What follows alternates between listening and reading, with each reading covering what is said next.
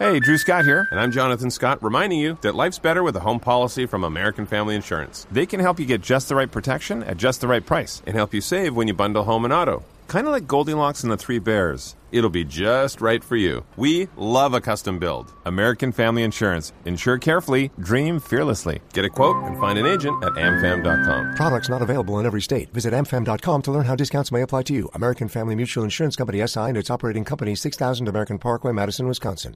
Don Diego Rodríguez se encuentra en la vía panamericana en este momento. Don Diego, buenos días. Buenos días. Don Diego es un campesino cocalero que está en Argelia, en el departamento del Cauca. Don Diego, ¿qué está pasando en la Panamericana? ¿Qué pasa con la protesta de los campesinos que se dedican a la siembra de la hoja de coca?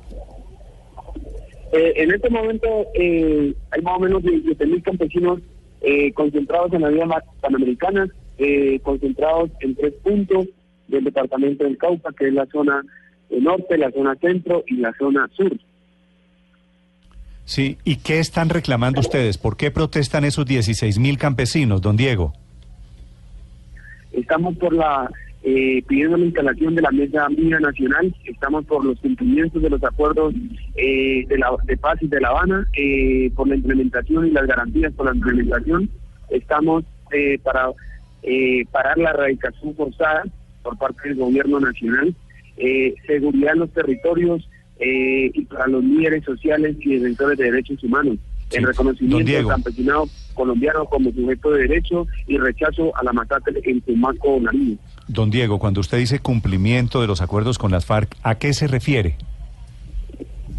Eh, nos referimos a que el gobierno eh, comience mm, a cumplir con los cronogramas que hay en este momento de los acuerdos de La Habana, que realmente no siga poniendo pues más eh, tropiezos eh, que ha venido teniendo, eh, de que el campesinado colombiano cultivador de coca, y marihuana ha manifestado varias veces su intención de sustituir, pero el gobierno sigue implementando la erradicación forzada y la matanza de campesinos. Don Diego, ¿hay información en poder del gobierno que indicaría que hay un asunto de fondo en medio de todas estas protestas, que es una pelea histórica por la tierra, por la tierra que se dedicó durante muchos años al cultivo de hoja de coca? tierra que pertenecía ancestralmente a los indígenas y a los afros y que fue tomada por eh, campesinos, que fue tomada por colonos que la dedicaron al cultivo extensivo de hoja de coca. ¿Eso está pasando también? ¿Eso está de fondo allí? ¿Sí? ¿Sí está pasando? Eh, ¿Y qué mire, tanto pasa? Eh, no, pues el, el tema de tierras, eh, eh, pues con nosotros, cultivadores de coca, no, no llega mucho, mucha problemática. Han sido tierras históricamente de, de los campesinos, eh, cultivadores de, de- de- los que están, pues cultivadores de coca, amapola y marihuana. Hoy estos campesinos están diciendo queremos cambiar de cultivo, queremos sustituir.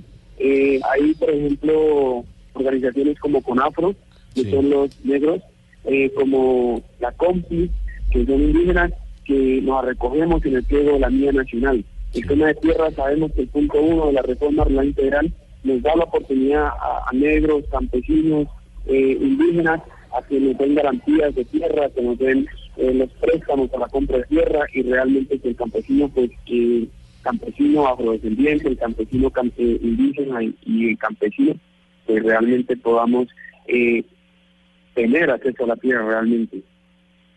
¿Y qué tanto, don Diego, le están dando eh, opciones o posibilidades a estos eh, campesinos cocaleros para que cambien sus cultivos? Digamos, ¿qué tan comprometido ha estado el gobierno con el- la sustitución de esos cultivos? Eh, bueno, uno está el tema de la reforma rural integral, ¿no? Que abarca todo el campesinado colombiano, cultive coca o no cultive coca. Y nos abarca todo, que es el tema de tierras, el tema de la salud, el tema de la educación, el tema de la inversión social en general. Eh, está los préstamos especiales para la compra de tierras sin intereses muy altos. Y más temas como el punto 4 Sí. que soluciona el problema de las drogas ilícitas, pues está el programa del PERI, ¿no? Mm, sí. donde, Don Diego, donde por núcleo familiar. ¿hace cuánto usted cultiva coca?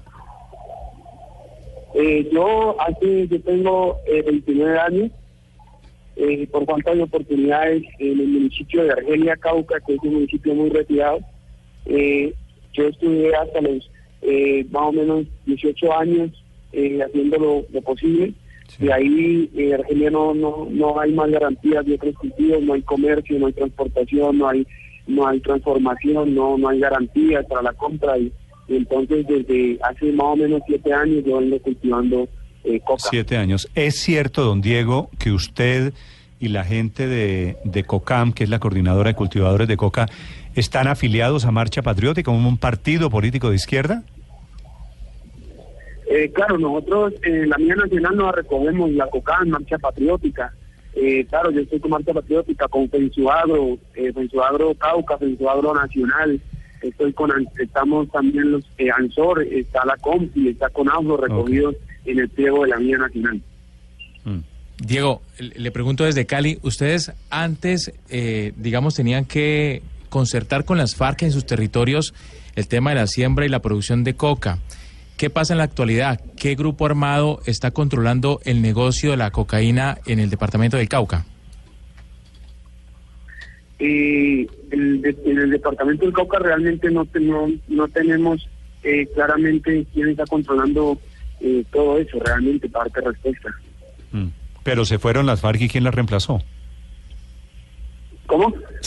Idas las FARC, ¿quién las reemplaza? ¿Quién les compra la coca? ¿Quién la comercializa?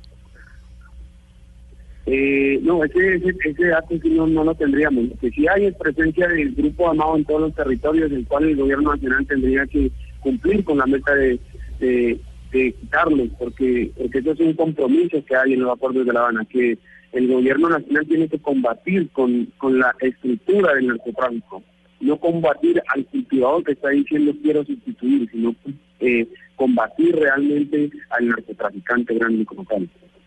Desde el Cauca, en este momento, repito la cifra, 16 mil campesinos protestan nuevamente en la vía panamericana, dicen ellos reclamando los acuerdos pactados para la sustitución de cultivos. Don Diego, gracias. No, muchas gracias a ustedes, a los de, a los de Blue Radio, por, por darle la oportunidad que el campesino eh, pueda expresar realmente eh, las necesidades que tiene y por qué hoy estamos en la vida. Muchas gracias a ustedes.